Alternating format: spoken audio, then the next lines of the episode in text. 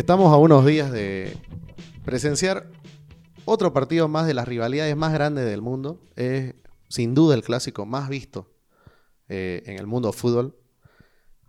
Mucha gente lo puede discutir, mucha gente puede creer que River Boca, Real Madrid, Barcelona, pero lo que está claro y las estadísticas no mienten, eh, Manchester United versus Liverpool es quizás una de las rivalidades deportivas más grandes que existen en el planeta y además de eso la más vista.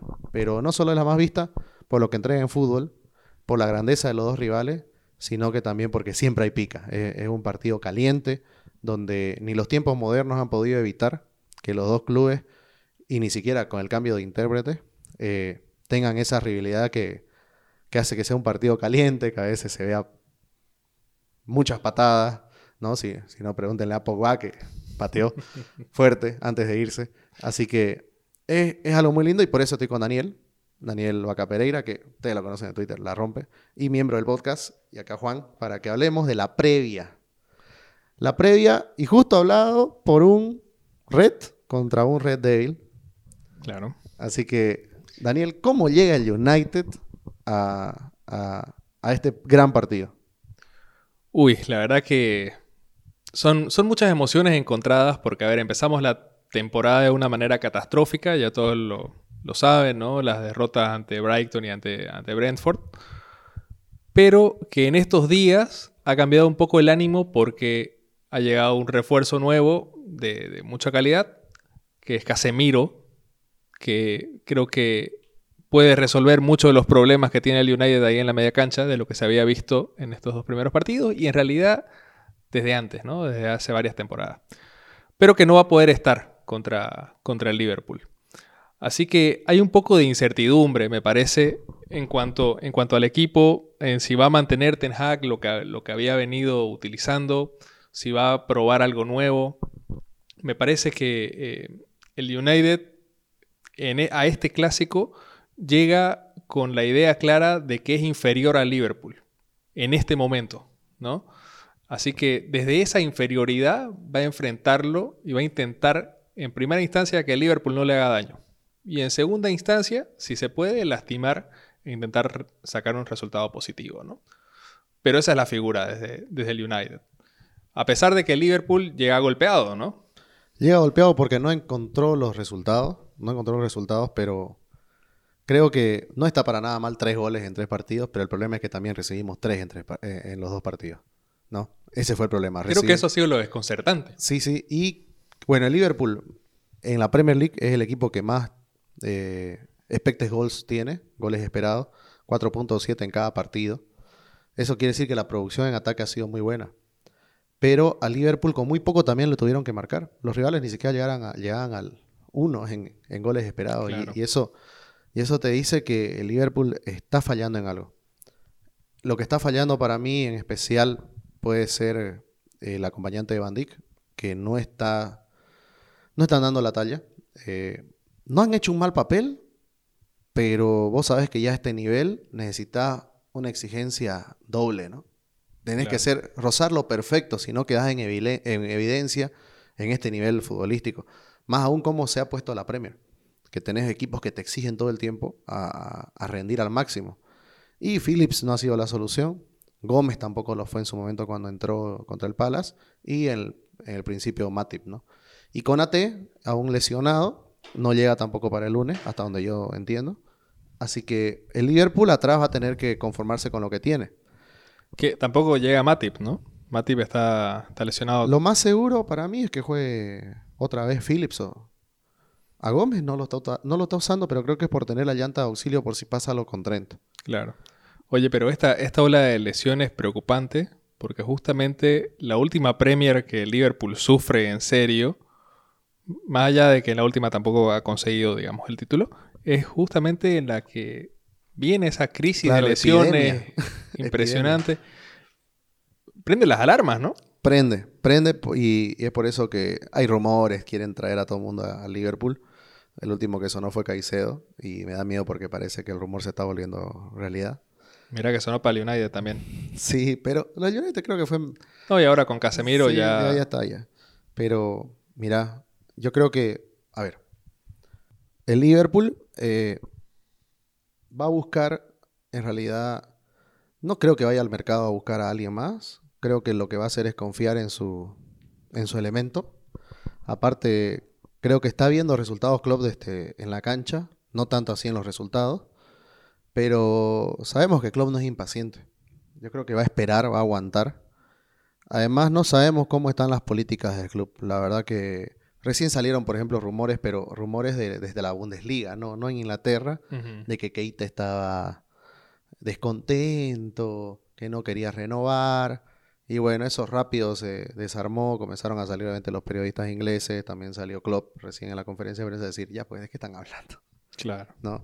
Pero obviamente que es algo para poder llevarse a Keita otra vez de vuelta a la Bundesliga. ¿no? Eh, y son, son, son cosas que funcionan. Ahora, te decía que Liverpool está confiado en, el juego. ¿Por qué? Porque han conseguido dos jugadores que le brindan mucho juego. Uno fue Harvey Elliott y el otro Luis Díaz.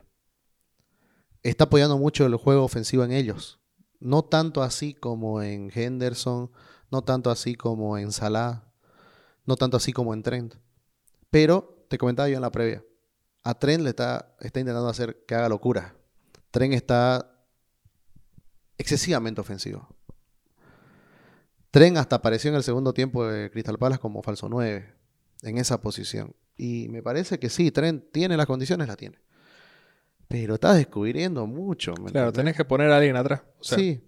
Sí, te decía también en la previa cuando lo comentábamos, si tu punto débil ha sido la banda derecha y para solucionar un problema ofensivo lo que haces es descuidarla, lo más seguro es que te, ataquen y se te filtren por ahí. Ahora, la cosa es que creo que siempre ha sido la lógica de Klopp, la, filosofía, digamos, intentar hacer más goles de lo que te hagan. La cosa es que ahora Liverpool no está tan fino frente al arco. Creo que ahí es el punto de la ecuación que le está fallando a Klopp y que, bueno, es lo que tendría que solucionar. Sí. Cuando comiencen a entrar y si comienzan a meter más de lo que le meten, solucionado. No importa si termina 4-3 cada partido. Claro, pero no te olvides que el Liverpool, pese a todo eso, y pese a la época de la marea de lesiones, el Liverpool siempre fue uno de los equipos que, desde que Klopp encontró al equipo, menos goles le hicieron. Desde que lo encontró. Claro, sí. Fue una de las defensas más sólidas del mundo, ni siquiera de solo la Premier League. Así que vamos a ver. A mí, a mí, la impresión que me da en ese sentido es que Liverpool es un equipo que se apoya más en las individualidades para, para sobrellevar, digamos, esos momentos. A ver, a lo que me refiero es que, eh, por ejemplo, la individualidad de, lo que te puedes resolver individualmente, Van Dijk, nadie te lo niega. O sea, y, que es clave. Lo que te, te puedes resolver individualmente, Fabiño, es innegable. Sí. Más que como una estructura que, que es como lo hace el City, por ejemplo. Entonces, cuando comienzan a fallar individualidades, en este caso vos no lo apuntas a, a Bandica, apuntas al acompañante, pero cuando te comienzan a fallar ciertas individualidades, ahí te comienza a afectar también a lo colectivo. Y esas individualidades generan también una sobreconfianza muchas veces. ¿Por qué? Porque estás, este, te relaja tener a ese compañero. Esperas que no falle. Exactamente. Porque no lo hace nunca, así que vos decís, no pasa nada. Y bueno, a ver, y retrayendo un poco a lo que te decía de Tren, justamente por el exceso de confianza, Liverpool decía, bueno, a mí no me atacan, como os decía, hago más goles, no importa si me hacen uno, yo voy a hacer 10. Eh, pero cuando no entran los, los goles, vos quedás incómodo con los resultados y tenés que manejar presión. Ahora, ¿el Liverpool está presionado en una tercera fecha? Yo te digo que sí. ¿Quiero aceptarlo? No. ¿Entendés? No lo quiero aceptar porque sé que no es no es productivo. Klopp lo quiere aceptar tampoco, porque sabe que no es sano. Pero ¿cuál es el tema? Es que Liverpool, en una tercera fecha, ya está pensando en si esto va a ser decisivo para el campeonato. Es una locura. te das cuenta a qué, a qué punto nos ha llevado el City? Porque es el City el que llevó a esto. Yo he visto el mejor Liverpool de mi vida por culpa del City. ¿No? Por culpa del City. Ahora, volviendo un poco a lo, del clásico, no solamente contra el United, el Liverpool va a jugar contra el United, va a jugar también con sus intereses. Claro. Y el Liverpool, como viene con la obligación, acordate, ¿cuándo teníamos nosotros obligación ante el United? En los últimos años, sí, digamos, ¿no? Si querés. Pero en los últimos 20 años, siempre el Liverpool era Ah. un equipo que iba y era el clásico nada más. Había que ganarlo, había que intentar eh, sacar un resultado positivo en Old Trafford. Muchas veces se nos daba, son muy recordados lo- los partidos. Pero no hay, digamos, este, partidos que eran así como para debido a muerte. Ah, definitorios, ¿no? Recuerdo el 2013-14 con Rogers, sí hubo uno. Después, este, recientemente, obviamente, con el Liverpool peleaba con el City palmo a palmo. Pero de ahí no mucho. En cambio, el United, mayormente, siempre este, le gustaba mantener la localía. Y es más, el United sabe de ganar en Anfield, pero nunca fue robo. O sea, nunca fue goleada, si querés, en Anfield. Siempre se, se- se tornaba más, más pantanoso. Pero en cambio, en, en Old Trafford es donde creo que siempre se ven los mejores clásicos. Mira, te lo digo en serio. Creo que en Anfield, por el entorno, no sé, el contexto, o, o siempre donde cayó el partido, nunca fue tan rutilante. ¿Me entendés? El año pasado, sin llegar muy lejos, me parece que el, las lesiones del United, el problema de Ronaldo, llegaba, es que el- llegaba todo así el United, no tanto como el primer partido que fue en Old Trafford. Claro, es que en los últimos años, la verdad que el- los clásicos que se han jugado en Anfield han quedado un poco ya fuera de, de la competencia, ¿no? O sea, por lo menos el United ya no estaba en competencia y el Liverpool, digamos, estaba intentando mantener un- una velocidad crucero, pero, pero también con cierta comodidad porque venía de ser bastante regular. Ahora este clásico los agarra a los dos intentando despegar. Sí. Pero a mí lo que me parece es que al el Liverpool se encuentra con un mejor partido, a pesar de todos estos problemas que vos estás exponiendo, que el United. No, y y no son O sea, es un Mira, buen rival, es ¿y- un buen rival digo para el Liverpool. Y mira, y, y cómo, cómo- es que me mata. Decimos problemas y son detalles, ¿me entendés? No, claro, es que a este, a este nivel tiene del el Liverpool. United. Problemas tiene, qué sé yo, problemas tiene. El año pasado tenía el Norwich. Claro. No, a ver, Este, lo que pasa es que es un problema porque Sí, pero yo lleva dos partidos sin ganar. Claro, pero después vos ves, digamos, lo- los detalles por los cuales se dan. Son circunstancias, ¿no? Si, y nos ponemos a analizar, ahí yo puedo, obvio, no voy a negar eso. Favorito indiscutible es el Liverpool por la mala cara que, que dio el United, porque hay que ser sincero, viejo. Hasta nosotros los adversos esperábamos una mejor. No te digo que, que, que, que arrollen, pero esperábamos una mejor versión del United, ¿no? Claro, es que se había visto una, una mejoría en la pretemporada y a pesar de, de eso, arranca la temporada y es como que empiezan todos los fantasmas de vuelta a aparecer, ¿no? Exacto, y errores que, que- ¿Sabes qué lo que a mí me parecía?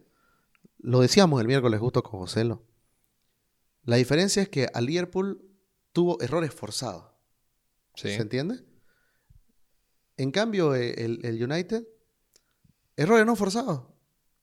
O sea, Es verdad. ¿entendés? Y vos decís... Eran eh, eh, Claro. inducidos por ellos mismos los, los Ex- errores. Exactamente. Y, y analizando justo eso, vos ves al Brentford y ves cómo juega el Brentford. Y de ahí decís, oye, el Liverpool hace lo mismo y lo hace mejor. Claro. No, el, Brentford lo único que tuvo que hacer es marcar a todos los jugadores, pararse bien en la cancha y con eso lo pusieron nervioso al Manchester y básicamente se la Sí. metieron ellos mismos la pelota. ¿no? Pero a, a lo que me voy... Casi literal. Sí, sí, Casi literal. no, de verdad. Verdad, verdad. Y a, a lo que me iba, y por lo que te decía, de que creo que para el Liverpool es un buen rival el Manchester para recuperarse. Porque creo que cualquier otro equipo en Premier League sería capaz de detectar esos errores que tiene el Liverpool, esas complicaciones que ha tenido con, estas nuevas disposiciones tácticas, con las lesiones y demás. Y sería, eh, y podía plantear, digamos, alguna estrategia para aprovecharla. Pero me parece que el United está demasiado enfocado en intentar hacer lo que Ten Hag quiere comenzar a implementar. Y no le está saliendo bien. Y está demasiado concentrado en sí mismo. Y no está analizando a los rivales. Me gusta lo que decís. Es que es verdad. No podés estar así tampoco. No, no. Eso, ¿sabes cuándo se hace? Se hace en los entrenamientos. No en una cancha. así es, así es. Sí, totalmente de acuerdo. Porque en la cancha sí. Ahora, viendo los errores, creo que, que- que todo cobra sentido. Porque sí, El United está muy concentrado en ello. Y vos sabés que en la Premier League tenés que tener un equilibrio en eso. Y es más, tenés que tener concentración extrema, pero en del rival y en vos. O sea, tiene que todo lleva al límite, ¿no? La Premier League lo hace. Y justamente hablando de eso, hablábamos, ¿te acordás de que yo te decía que Trent eh, no, no es bajón porque él esté defendiendo peor o mejor, sino es por las locuras que está tratando de hacer Klopp para poder ayudar a que Salah no esté sobremarcado todo el tiempo, para liberarlo un poco. Por eso también está jugando Harvey Elliott para poder sumar tres jugadores en esa zona y poder un poco dar de oxígeno a una zona que el año pasado Salah no pudo eh, solito. No te olvides que estuvo lesionado Trent un tiempo y Salah lo sufrió. Sí. Así que eso está intentando Klopp. ¿Y quién va por allá? Va Sancho. Y vos decís Sancho, el jugador más encendido en la pretemporada del Manchester. Pero, ¿por qué va a ser tan difícil aprovechar a Sancho? Uno, el lanzador estrella del United no está a la altura. Hace mucho tiempo divaga en la cancha y es Bruno Fernández. Porque Bruno Fernández en la anterior temporada, pese a la, temporada que tuvo el United, era el jugador que más chances creaba. Y no le digo que creaba Sánchez, creaba chances porque era porque amagaba a cinco tipos como Maradona y metía un pase entre líneas, como se lo hizo a Canigia, sino que él solamente le alcanzaba con recibir el balón, mirar y meter un pase. ¿No? Porque tiene, tenía una precisión y, y, en la cabeza sabía dónde estaba ubicado él y dónde estaban ubicados los compañeros. ¿No? Tiene eso Bruno Fernández, pero esta vez no se lo estamos viendo. En primer lugar, porque no le llega el balón. Segundo, porque él mismo no está buscando el balón. O cuando lo busca, lo, tiene que buscar muy abajo y ya queda muy lejos, ¿no? Ahorita el equipo está muy desconectado, muy desconectado. Entonces, claro, tiene, tiene a, Fred o tiene a Eriksen como conectores con, con la línea ofensiva, digamos, muy solo. Bruno baja a aprovechar, pero igual quedan lejos los extremos que no bajan para ayudar ni por si acaso meter pelotazos. Y uno critica eso. ¿Te diste cuenta que, bueno, yo, yo, me, yo me hago la, burla, obviamente, porque soy el rival, pero critico, ¿no? Que Rashford, este, Sancho, no, no, no, no hayan tenido relevancia en estos partidos, pero la verdad es que no le llega tampoco. No, no, no, vamos a, no vamos a decirle qué bien ustedes, porque tampoco hemos visto mucho sacrificio. Claro. Pero también hay que darle la derecha en que no le llega. No, no les llega, pero cuando no te llega, por lo general puedes bajar un poco a, buscarla, ¿no? No te quedas esperándola arriba y creo que es lo que se le critica a esos dos. Además que el, United necesita compromiso de, defensivo de, estos jugadores. Eh, el Arsenal, por ejemplo, es un equipo que vos lo ves a, los Saka, a los Smith Rowe, a los Martinelli, que parten de abajo, viejo. Y, van construyendo el juego en equipo, construyendo en bloque uno de los equipos más trabajadores, creo, de la, de la, Premier League. Ese ejemplo es el que tiene que eh, copiar el United. Le falta bastante.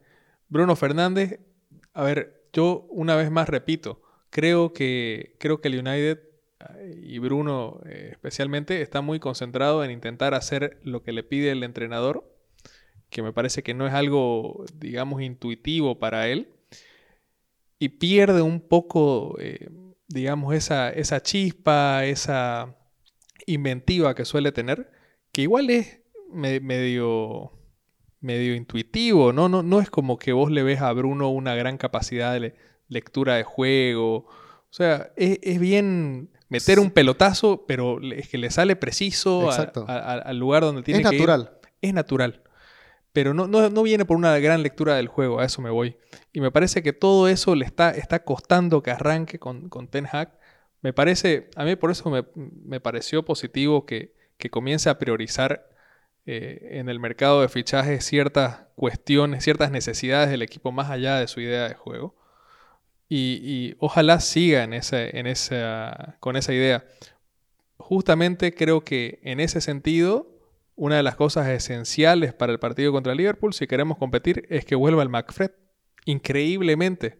Porque, digamos, no es un mediocampo, un mediocampo que te dé que te dé muchos resultados o que sea o que vaya a ser recordado por, por la gran calidad o el gran juego que, que tienen. Pero mucho no te da. Pero es, pero es utilitario.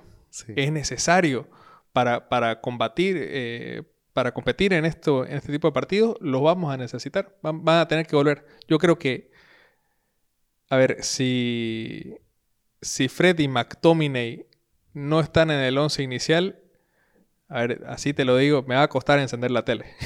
o sea, es que, a ver, estaba yo viendo Abgonlahor, no me acuerdo cómo se pronuncia la primera. Del el que, era del Vila. Sí, el que era un velocista, ¿no? Gabriel. Por eso, no me acuerdo si era AG, AB, no me acuerdo, pero él. Creo que Abgonlahor. Bueno, no importa. Todos lo ubican. Y él dice, ¿no? Qué feo debe ser, tener compañero a, Bruno Fernández. Porque si no se la das al pie redonda, te gesticula, se enoja. Después él te la da mal y él se enoja. Claro. Y vos. Y, Ronaldo es parecido, ¿eh? Exacto, y Ronaldo es parecido. Y vos diste en el clavo en algo. A mí, Bruno, no, Bruno Dick, no Bruno Fernández, me decía: date cuenta que en el, en el, Arsenal comenzó a, a dejar Vos ves la última línea del Arsenal, la comparás con otras anteriores, y capaz las otras anteriores en nombre son mejores. Pero te das cuenta que cambia por la predisposición de un jugador. Por ejemplo, Gabriel Magaláes, Ben White, Tomiyasu, te comenzaron a cambiar por la actitud que tienen esos jugadores. Tener un Gabriel Jesús que se sacrifica y vas a pedirla, que vas a robar balones, te cambia, ¿no? Totalmente. Ahora, vos ves que entonces en el Liverpool tiene esos jugadores, ¿no? Ves a un Henderson, tiempista, se la come la cancha, es tu capitán y es el que más corre, es el que más se mata. Lo demás es como tengo la obligación de hacerlo. No, lo ves a Luis Díaz dejando todo. La verdad que Luis Díaz, yo no sé cuántos pulmones tiene. Me sorprendió contra el Palas porque dos veces recorrió toda la cancha. No, es impresionante. Y no con el balón, ¿no? Recuperando. Y vos decís, qué locura. En cambio, en el United creo que falta eso, el contagio. Vos ves que todos son antipáticos, ¿me entendés? Y cuando creo que si vos no tenés ese contagio, como voy a ser básico, pero ese mascherano en cancha que te ayude a, que los demás entren en la misma sintonía, es muy difícil. Y el United en, eso está teniendo problemas hace mucho tiempo. De tener a ese jugador que contagia a los demás. El capitán no lo ve. Maguire es el primero en frustrarse. Cuando hicieron el primer gol del Brentford, imagen repetida. Cuando le hizo gol el Liverpool en, Anfield, el mismo gritito. No, está desencajado Maguire, está con la, con la cabeza quemada. Sí, y después vos ves, y los demás, show no irresoluto, sin respuesta. Por la izquierda, Dalot es un fantasma. Es un fantasma, Dalot. No, es lleno de... No tienes seguridad de nada. ¿me Dalot, Dalot a mí lo que me parece es que no termina de concretar las cosas. Exacto, por eso digo. Es, como que te puede armar una buena corrida, te tira diagonales, en eso digamos es mejor que lo que te ofrece Juan Bisaca. Ah, Porque Juan Bisaca, o sea, desde, desde la orientación del cuerpo ya está mal, digamos, de que parte. Dalot por lo menos, digamos, te ofrece a nivel técnico algunas, algunas alternativas interesantes, pero después se le das la pelota y te tira un centro a las nubes o te tira un... Bueno, ha tenido algunos tiros interesantes, ¿eh? algunos tiros al palo, qué sé yo. Pero en defensa también deja mucho que desear. Claro. Entonces, al final no, no, termina de concretar nada. Pues, y vas línea por línea y ves como que todo mundo se mira, ¿no? Y eso es lo que te decía, tener jugadores te mencioné el ejemplo del Arsenal. Vos me, decís, vos me dijiste Martinelli, me dijiste Saca. Yo te lo nombro a Gabriel Jesús, que recién lo trajeron y ahora entiendo por qué Shaka es titular y es capitán. Porque Shaka, es un líder. Digan lo que ustedes quieran, pero Shaka corre toda la cancha todo el tiempo. Y es un líder en el vestuario. Ahora, ahora yo viendo la, la, serie del Arsenal lo, lo constaté, o sea, el tipo es de los, de los que más habla, líder positivo te estoy hablando, Exacto. De los que invita a, los otros jugadores a que entreguen más, a que sean más comprometidos con el equipo. Y la, y la, palabra que estaba buscando, ya la encontré, es equipo solidario. A este nivel necesitas un equipo solidario y ese es el problema del Manchester. Creo que no es un equipo solidario y, ahí, ah, y ese es el inicio de todos sus problemas. Hemos marcado uno que era claro el que vos decís, de que está pensando mucho en, en la idea de Ten Hag, mucho en el Manchester y no en el rival. Y eso le, le ha, lo ha perjudicado evidentemente, ya se vio. Y lo otro es que es un equipo poco solidario. Y creo que si vos vas a llegar así a un clásico, es mejor que no lo jugues. Porque en los clásicos es los momentos donde se deja todo. Sí.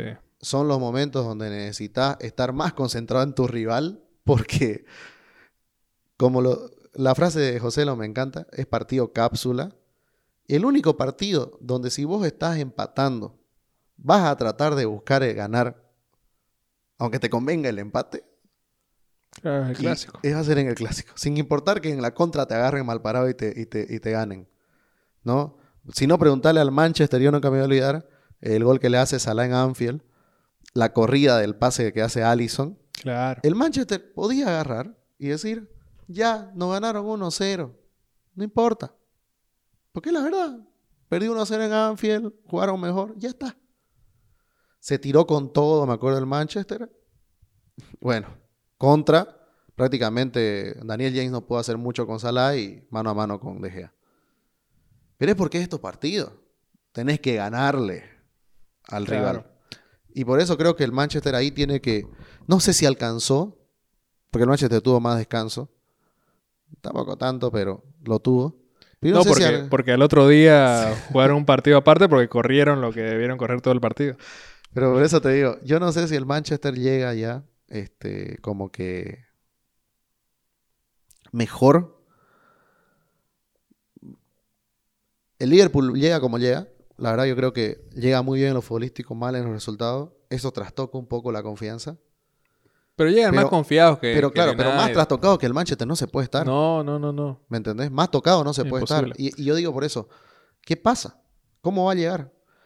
¿Vos, vos crees que Ten Hag va... Eso lo hablábamos mucho, a mí me encanta joderlos a ustedes en eso.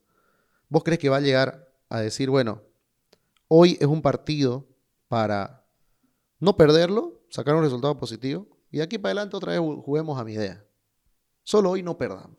¿O crees que Hag va a decir, sigamos intentando hasta que salga No, yo tengo la esperanza de que, como te digo, Ten Hag se haya dado cuenta de que hay cuestiones que son más importantes que la idea de juego ahorita.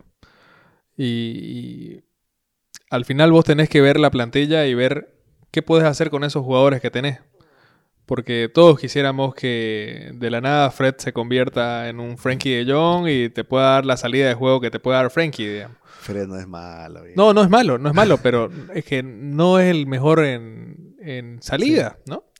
Este, o quisiéramos que, que McTominay se vuelva a Casemiro, o podamos disfrazarlo a Casemiro de McTominay y meterlo en la cancha. Claro, pero- va a estar complicado. Pero no, no se puede. Entonces, lo que, lo que tenés que hacer es ponerlo a esos dos que más o menos se complementan e intentar pelear en la, en la media cancha. Yo creo que una de las cosas que el United tiene que definir que no sé por qué no lo hace hasta ahora. No lo hizo con Ole, con Ragnick parecía que lo había hecho, pero al final no. Es definir dónde quieres recuperar la pelota. ¿Querés hacer presión alta? ¿Dónde querés recuperar la pelota? ¿Con quiénes querés recuperar la pelota? Ah. A mí me parece que lo que hay que apostar es a un bloque bajo. A un bloque bajo, la famosa línea de 6 que vos decís, no sé cuánto lo- lo- la irán a hacer esta, esta vez, pero apostar un bloque bajo, intentar recuperar la pelota, digamos, en, en tres cuartos de cancha, tampoco meterse en el área chica, pero re- recuperar la cancha, eh, la pelota ahí y salir con pelotazos rápido para Rashford, con pelotazos rápido para Sancho, y así capaz hacemos algo de daño. Acordate que eh, el penal que le hace Van Dijk a Mitrovic viene de una jugada así, una salida rápida, Sí. y es una jugada personal que termina con, con- con el penal. Y con todo el respeto, el Manchester tiene mucha más calidad que el Fulham. Totalmente. Basta de creer que, que son inválidos también. Claro, lo que pasa es que vos tenés que, o sea, Creo que hasta los mismos jugadores están creyendo eso y no es así. Los jugadores están trastocados, lo Sí. dijo De Gea después del partido contra, contra Brentford. La verdad que eh, aparecieron todos los fantasmas de, de la anterior temporada y nos asustamos. Eso dijo. Entonces, este, yo creo que el, el equipo del, del United tiene que ser consciente de las cosas que puede hacer bien y de, también de las limitaciones que tiene. ¿Cómo crees que salgan, Daniel? A ver, vos, vos, vamos, vamos para ir ya asentando. Porque así vamos a ver qué idea hay, cómo, cómo creemos que se puede dar. Para vos, ¿cómo sale el United? Yo creo que la principal duda ahorita está en la dupla de centrales. ¿No? Va a salir seguramente con Dalot y, y Shaw con, en los laterales. Sigue yo pese a... Sí, yo, yo creo que sí va a seguir. Yo no quisiera que siga. Para mí va- va- eh, lo ideal sería Malasia. Pero sabes que un tema de, de los últimos dos refuerzos de- del Manchester antes de Casemiro es el tema de la altura. Y lo que te puede, lo que te limita eso en las pelotas paradas, en el juego aéreo. Y si jugás con Malasia y con Lisandro Martínez contra Van Dijk, contra ¿quién va a ser el, el segundo cen- el Bueno, primer si es central? Phillips, Phillips, Matic, quien el sea, que o sea, sea, son... Es El más complicado. bajo es Gómez y es alto. Es complicado. O sea, no, no sé si lo viste, pero parecía un meme eh, a Malasia marcándolo a Dunk en el partido contra Brighton. Pero también se lo pusiste a Dunk, ¿no? También. Claro, No. Dunk, es, jugador de, de la NBA, digamos. Entonces, eh, yo, yo creo que va a apostar por Shaw, que por alguna razón les da más confianza en el, en el juego defensivo. Si fuera por mí, iría por Malasia, pero como estamos hablando de cómo creo que va a salir, serían esos laterales. No sé si va a ir Martínez, a pesar de que creo que ha sido dentro de todo de lo mejor en estos partidos.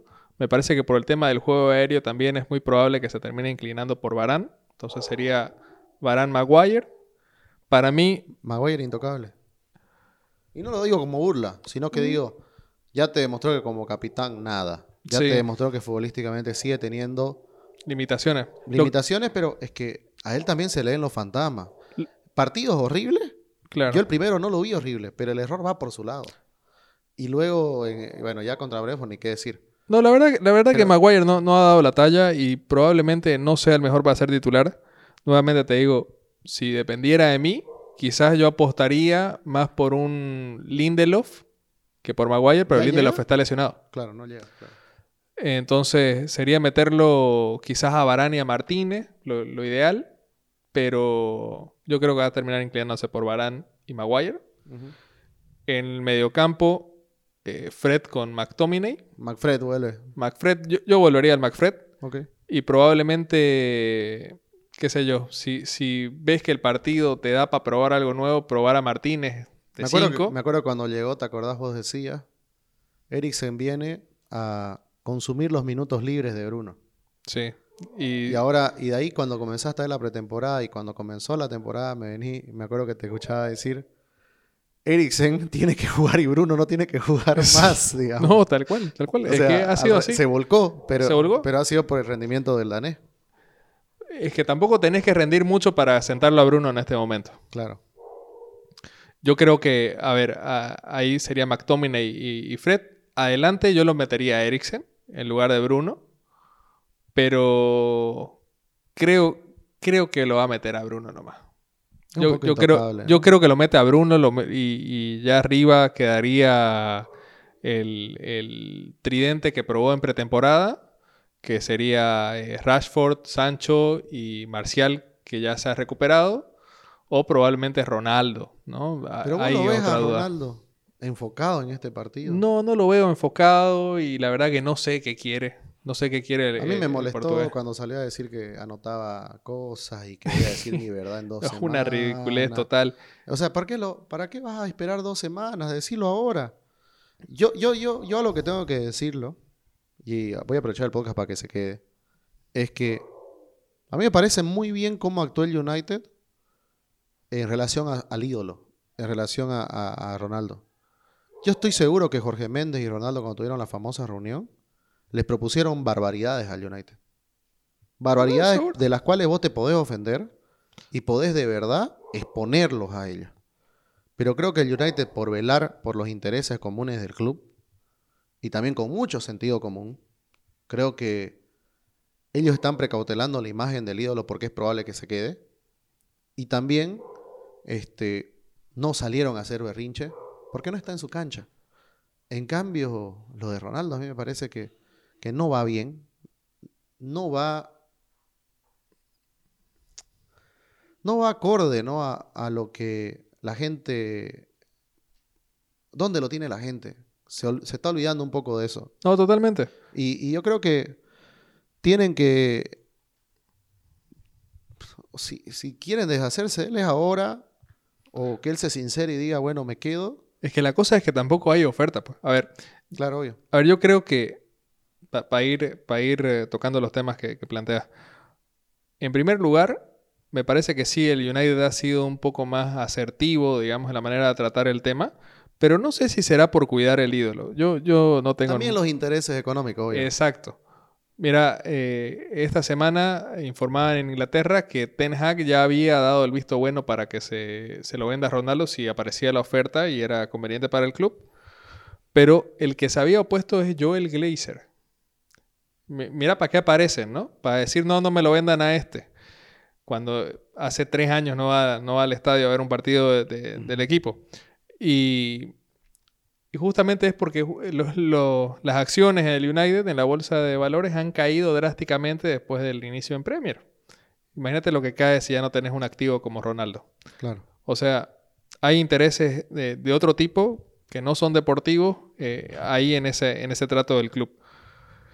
Y Ronaldo, por su lado, ha tenido un, un trato deplorable con el club porque él sabía que no iba a jugar Champions League desde la temporada pasada y pudo empezar a hacer las gestiones y ser más honesto para que se trate mejor la situación. No Claro. lo hizo. Y en- ahora lo, lo último que, que salió a decir que yo anoto todo lo que dicen los medios y solamente cinco cosas son verdades, las 100, no sé. Hermano, si no querés que se digan mentiras, entonces salí a decir vos la verdad. No salgas a decir eso es mentira. O sea. Decí pues que es verdad. ¿Cuál, ¿Cuál es la verdad? ¿Cuál es tu verdad? Decila. Si Claro. tenés tiempo para escribirlo en Instagram, tenés tiempo para tomarte dos minutos más y eh, escribir la, la verdad, pues, Y Y, y si que una vez se y si te da aclare. flojera de escribir, salí hablando. Claro. No, ah, la verdad que lo de Ronaldo ha sido ridículo. Y, y bueno, yo creo que lo más sano sería que se dé una salida. Ahora suena el Dortmund, suena el Sporting de Portugal. Eh, veremos, veremos si se da. Pero yo creo que habría, habría que hablar seriamente con él, preguntarle si está disponible para el partido, si está concentrado también con, eh, en los intereses del equipo. Y si no, utilizar a Marcial, que ya está de vuelta. A mí me parece que Martial va a ser el titular.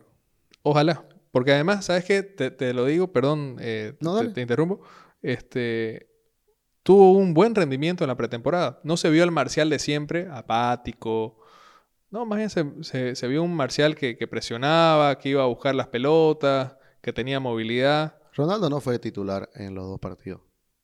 No.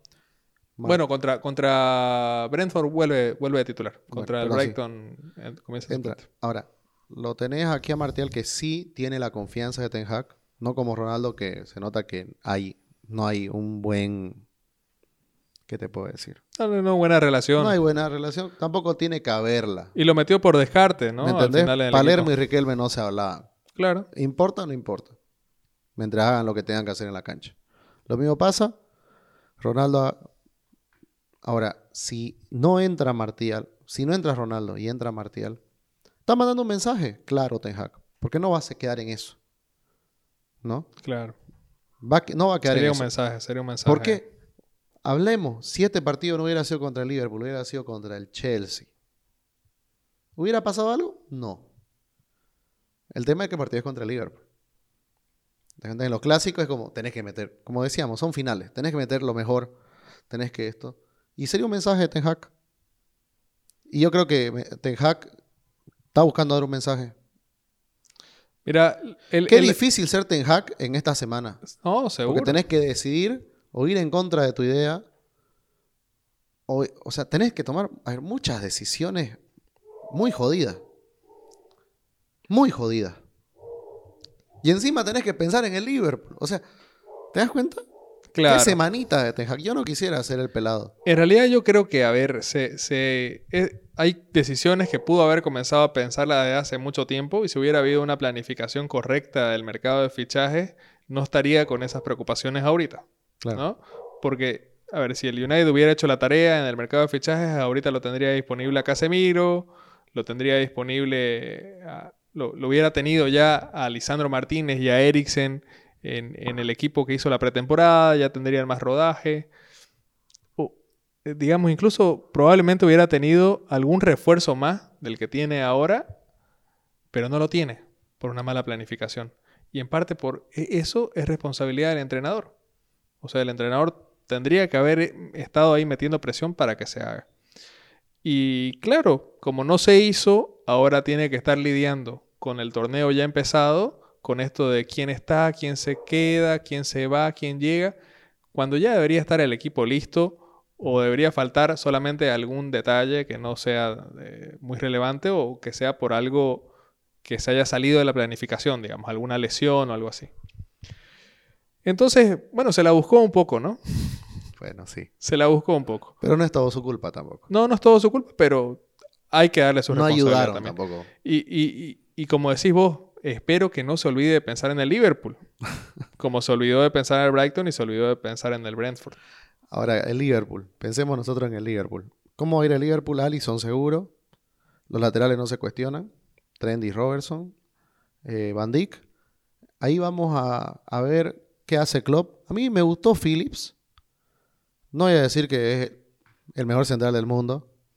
Pero cumple. Y contra el United, o sea, contra este United me parece que... Y además metes tamaño, que sería importante si es que juega Lisandro. Exacto, sí. Pero, mira, yo me voy por, por Gómez. Creo que va, va, va a apelar a la, a la jerarquía, a la A la experiencia. experiencia. ¿no? Va a ir este Gómez. Luego, en el medio, Fabiño es inamovible. Y acá está el problema de todos. El mejor mediocampista de Liverpool en los dos primeros partidos fue Harvey Elliott. Y yo tengo una gran sensación de que no va a ser titular. Gran decisión sería esa. ¿eh? Sí, pienso que entra que entra Keita. A repetir las acciones de Sí. la pasada temporada. Sí, exacto. Para hacer el bendito 4-2-4. Entra con un falso 4-3-3 y lo convierte en 4-2-4 para presionar. Algo no muy lejano a lo que hizo el Brentford. Claro. Así que es muy probable que para, para mí entre Keita. Es más, pueden entrar Keita y Elliot, pero sería desvestirse mucho, contando que Trent se sube. Y como Claro. Trent va a atacar mucho, va a necesitar que juegue Henderson. Así que yo me diría, el, el tridente para mí va a ser Henderson, Keita, eh, Fabiño y adelante no hay que, hay que descubrir nada, porque el Liverpool en desde la expulsión de Darwin Núñez no tenemos muchas más opciones. Jota, Jota lesionado. La única opción que tenemos es Carvalho, Fabio, pero Fabio sabemos que juega como interior por izquierda o si no juega eh, por Luis Díaz, es el recambio. Así que creo que lo va, va a ser obviamente el recambio. Por eso mismo, para mí, Elliot no jugaría titular para hacer recambio. Y adelante Firmino, que ya vuelve de la lesión, ya está entrenando al 100%. Salah y Luis Díaz. No, no es el mejor equipo de Liverpool, pero da, da para llegar como favorito. No, pero es que no es el mejor equipo. Sí, de Liverpool. pero es bueno. No es el equipo A, digamos. Y mira, no, no sé. No Pero sé si Darwin Núñez no y tener- Firmino- Pero yo creo que Darwin Núñez vino para ser titular y de hecho... Sí, sí, sí, pero, pero Firmino el primer partido lo hizo muy bien. Yo sé que Darwin entró y hizo los goles. No, yo pero te digo... Firmino lo, lo- ¿Sabes que Firmino no es un jugador que... Hasta Klopp dice. Firmino es un jugador que en la cancha nadie se da cuenta. Pero es útil. Pero cuando lo saca, todos lo extrañan. Ahora, yo lo que te digo es porque en cada línea haría un cambio respecto a lo que venía utilizando o lo que sería su equipo ideal, Exacto. digamos, ¿no? Pero volvemos a lo que vos decías. Pero esta vez pensando en el United. Claro, esa es la cosa. Y no te olvides que la, la delantera, excepto Luis Díaz porque no estaba, era Diego Llota. Diego Llota, Ujú. Firmino, Salah, Keita. porque Firmino fue el que acaba sacando todo el tiempo a la defensa del United. Claro, es verdad. Es verdad. Por eso es que creo que, bueno, esta vez por obligación, pero Firmino puede ser otra vez figura de este partido, haciendo esa labor que hace. Y tenerlo a Firmino te ayuda a que Keita se pueda subir, porque Firmino conoce la posición de mediocampista también. Y los, y los defensores del United caen facilingo en esa, en, la- en esa trampa. en bajar, se- perseguirlo, Perseguirlo y dejar el espacio. Sí. Así que el Liverpool creo que no hay mucho más misterio, tiene que hacer eso. Eh, Ten Hag, no es que, a ver, si para nosotros es tan evidente, nosotros podemos decir, ¿por qué Ten Hag no lo ve? es que no es solo no verlo, es que es difícil de marcar eso. Porque, a ver, ustedes creen que no saben jugar contra el City. Todo el mundo sabe a qué juega el City cómo lo hace. El tema anda de tenerlo. Creo que lo mismo pasa en este, en este último tiempo entre el Liverpool y el, United. ¿no? El United no encuentra la forma, no tiene el elemento aceitado como para decir, por acá es para, para detener al Liverpool. Y, y, eso trastoca, porque ya tenés jugadores con desconfianza. Yo ha pagado mucho tiempo malos momentos con el Liverpool y los paga mentalmente. Maguire ni que ese día, ¿no? Eh, el Liverpool hace un gol y, van a comenzar a temblar muchas piernas. Porque ya saben lo que pasó antes. Quizás eso no va a pasar con Lisandro, no va a pasar este, con Eriksen, ¿no? Que no, no tienen un trauma. Pero a mí cuando me ha tocado vivirlo, claro, cuando tengo un jugador que ya supo errar contra el mismo clásico rival, si pasa algo parecido, comienza a jugarte la cabeza. No son robots, no son jugadores de FIFA. Que no, que no les pasa así. Claro. Así ese, que... ese sería el panorama, digamos, más complicado para el United, que le meta un gol el Liverpool al comienzo y tenga que comenzar a pensar un partido para llegar a empatarlo, ¿no? Sí. Ahí creo que si te come la cabeza y, va a ser difícil levantarlo. Ahora, si es al revés. Se pone interesante. Ahí me parece que podemos estar eh, en presencia de un gran partido. ¿Sabes por qué? Porque va a ganar en confianza sin duda el United, pero vamos a ver si esa confianza lo ayuda o lo perjudica. Yo creo que ahí, ¿sabes qué? Porque vos sabes que te llenas de confianza y si no tenés muy buenas bases, no, claro, yo... Te podés tropezar feo. Ahí, ahí yo creo que no va, no va a querer atacar más el United y saca el bus y se parquea atrás hasta, hasta donde aguante. Si aguanta los 90 minutos bien y si no... Claro, es que es un, es un resultado posible. Es un resultado posible.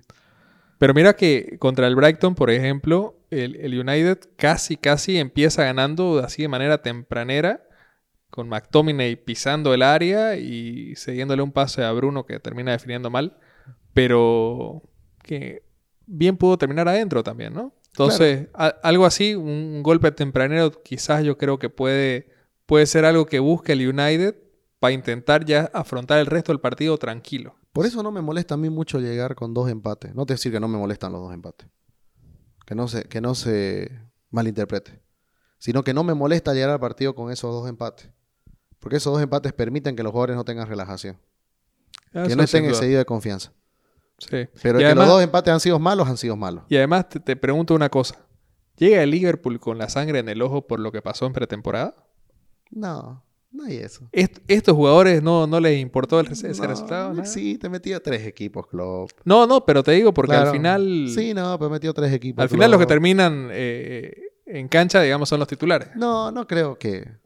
En realidad yo si querés saber quién creo que está con vos en tinta es el United, porque hay que ser sinceros en que a mí, obviamente que me alegra todo, pero uno también quiere que en una rivalidad siga habiendo emoción, ¿no? Siga habiendo este...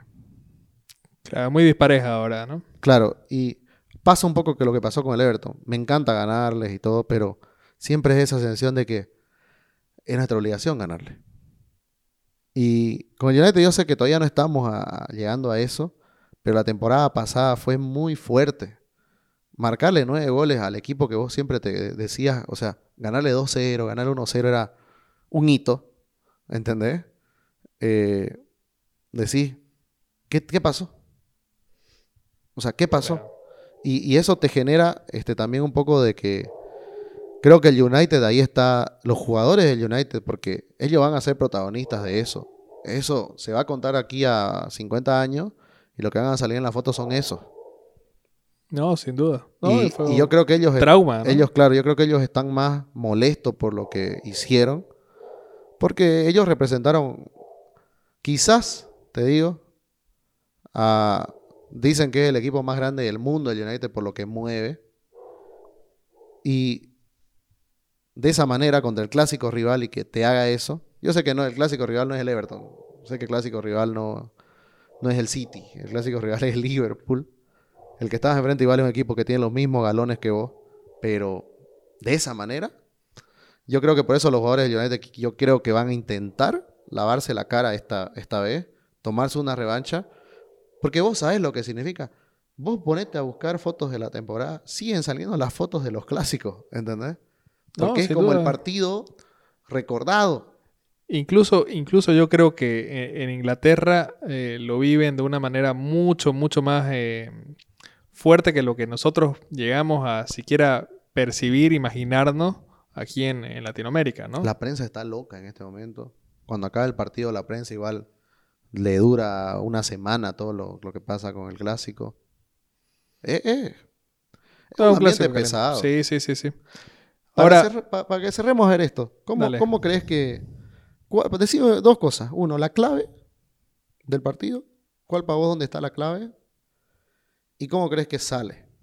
Si querés tirar resultados, si no querés no, pero ¿cómo crees que sale y dónde está la clave?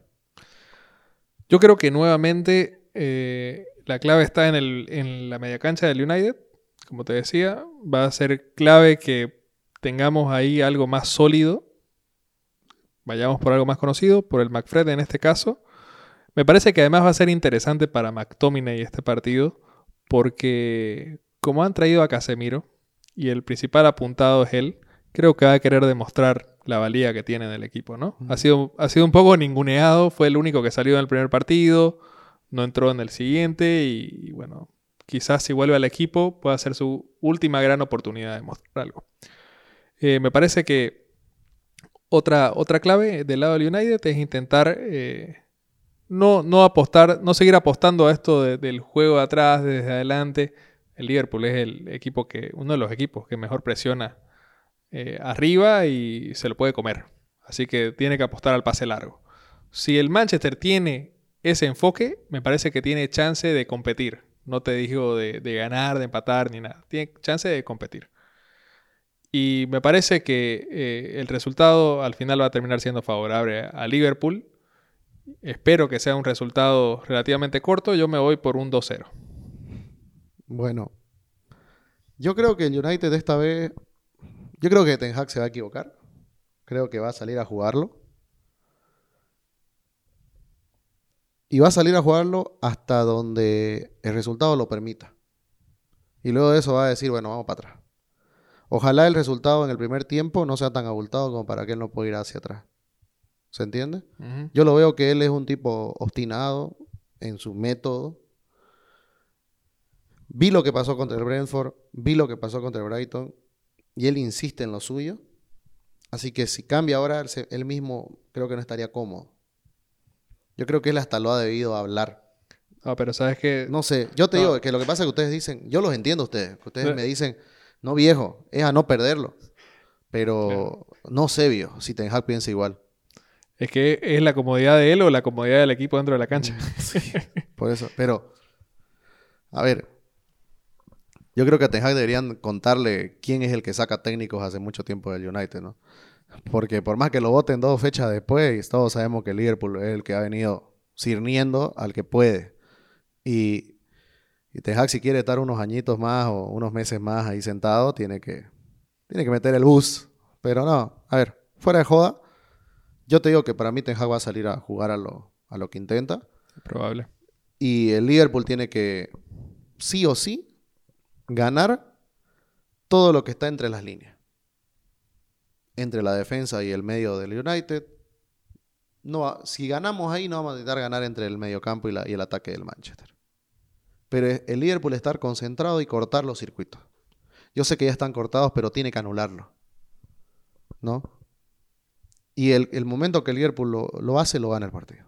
Simple como eso si el United sabe sortear eso, porque no sabes, por ahí un día de inspiración de Fred, un día de inspiración de Bruno, qué sé yo, el que sea, hasta el bicho, que esté inspirado justo ese día. Creo que el, United está, está, para mí, ¿cómo se dice? Que cuando, cuando está botada a tu suerte, así. Y la suerte es la inspiración de algunos jugadores. Si no hay inspiración, porque el United para mí no va a corregir nada de lo que viene haciendo. Es muy pronto. Y peor en este partido que todavía te va a exigir el doble. Vimos recién un Tottenham, un Tottenham Chelsea y nos dimos cuenta del nivel de exigencia cuando se chocan dos equipos pesados. Y esta vez se están chocando dos equipos pesados y tiene que estar a la altura del United. Y creo que todavía no lo está. Así que lo puede sufrir mucho. Eh, por ahí va para mí la clave. Ganar esas líneas. Si el Liverpool lo logra, para adelante. Resultado igual no creo que vaya a haber otra goleada. Yo, yo me animo máximo 3-0 si es que el Liverpool lo hace. Pero este porque últimamente no sale lo que digo, ¿no? Digo que 1-0 el United, así gol al principio y se meten atrás. Pero la verdad que cada vez se ve peor y como viene ahora, decís, no, no va a pasar, ¿me entendés? Claro, es que yo creo que si no termina en goleada también va a tener que ver, pero con, con que Liverpool siga con esta racha negativa de cara al arco. De que no entren las pelotas, porque seguramente de producir oportunidades va a producir. Y figura de Gea, ¿no? Ojalá que vuelva, que vuelva David a Acuérdate que De Gea ha sacado muchos clásicos de Gea. No, sin duda. Es que lo que pasa es que De Gea... Yo recuerdo el que le empatamos con la lana en casi la última jugada, que iba ganando 1-0 el United, justamente. La figura fue De Gea. El Liverpool lo peloteó al United, pero el United clavó uno y luego, ¿no? De Gea figura. Lo que pasa es que, que, De Gea en, esa, en ese tipo de partidos es donde se siente más cómodo, ¿no? Cuando tiene que tomar la iniciativa del equipo y él tiene que ser parte del circuito de juego, ahí es donde hace aguas y donde vemos la peor cara del español. Sí, bueno, lindo clásico se nos viene. Eh, otra vez, a veces no importa cómo llegan, dicen en otras partes del mundo, pero lamentablemente acá en, en la Premier League es muy, influye mucho, es que ya estamos en otros niveles, ¿no? Son jugadores de élite, jugadores en que, que muy pocas veces se equivocan, jugadores que no hay ese rango de error. La inspiración la tienen todos porque todos son tocados con la varita mágica. Eh, todo se resuelve al detalle mínimo, pero han llegado a un nivel de perfección que todos manejan hasta el detalle. Así que, obviamente, favorito es el Liverpool, pero el United tiene equipo, tiene jugadores que pueden hacer la diferencia si es que despiertan bien, si es que justo les toca el día. Pero bueno, sabemos que el Manchester es un equipo que no puede estar agarrado de eso. Así que bueno, vamos a tener un lindo partido. Lindo clásico, un ambiente hostil seguramente en el estadio porque va a haber protesta contra los Glazer. ¿Ya confirmado? Sí, sí, confirmado, confirmado. No sé si, no sé si ¿Tanto así como para suspenderlo o no? No, a ver, la idea, la convocatoria es que la gente no entre al estadio, ¿no? Vaciar Old Trafford. ¿Por qué? Porque la idea es afectar de alguna forma económicamente a, a los dueños, ¿no? Obviamente, la mayoría de estas entradas ya están vendidas. Es, es complicado darles por ese lado. No creo que se vacíe Old Trafford. Normalmente van 75 mil, 76 mil personas. Si se llegan a salir, irán a ser, pues, qué sé yo, 2.000, 3.000 personas. No, no, es mucho. no, no, no, va a afectar. Pero sin duda, creo que adentro del estadio va a haber un clima hostil contra los dueños, porque además se pronunció esta semana uno de los magnates ingleses, hincha del Manchester United desde, desde hace mucho tiempo, de que está interesado en comprar al club y los Glazer están interesados en vender una parte eh, parcial del, club, ¿no? Eh, una, porción del club. Solamente lo compraría este, este magnate británico, eh, Radcliffe apellida, si es con la perspectiva de comprar la totalidad del club en un futuro, si hay esa apertura de los Glazers. Así que hay mucha presión en Inglaterra y en, en la comunidad del United en general para que los Glazers cedan y comiencen a, irse, aunque sea así de a poquito. Bueno, tengan un buen clásico, tengan un buen clásico, disfrútenlo. No se agarren a puñete con los amigos, suficientes puñetes van a ver, creo, en la cancha. Hasta la próxima, chao. Chao, chao.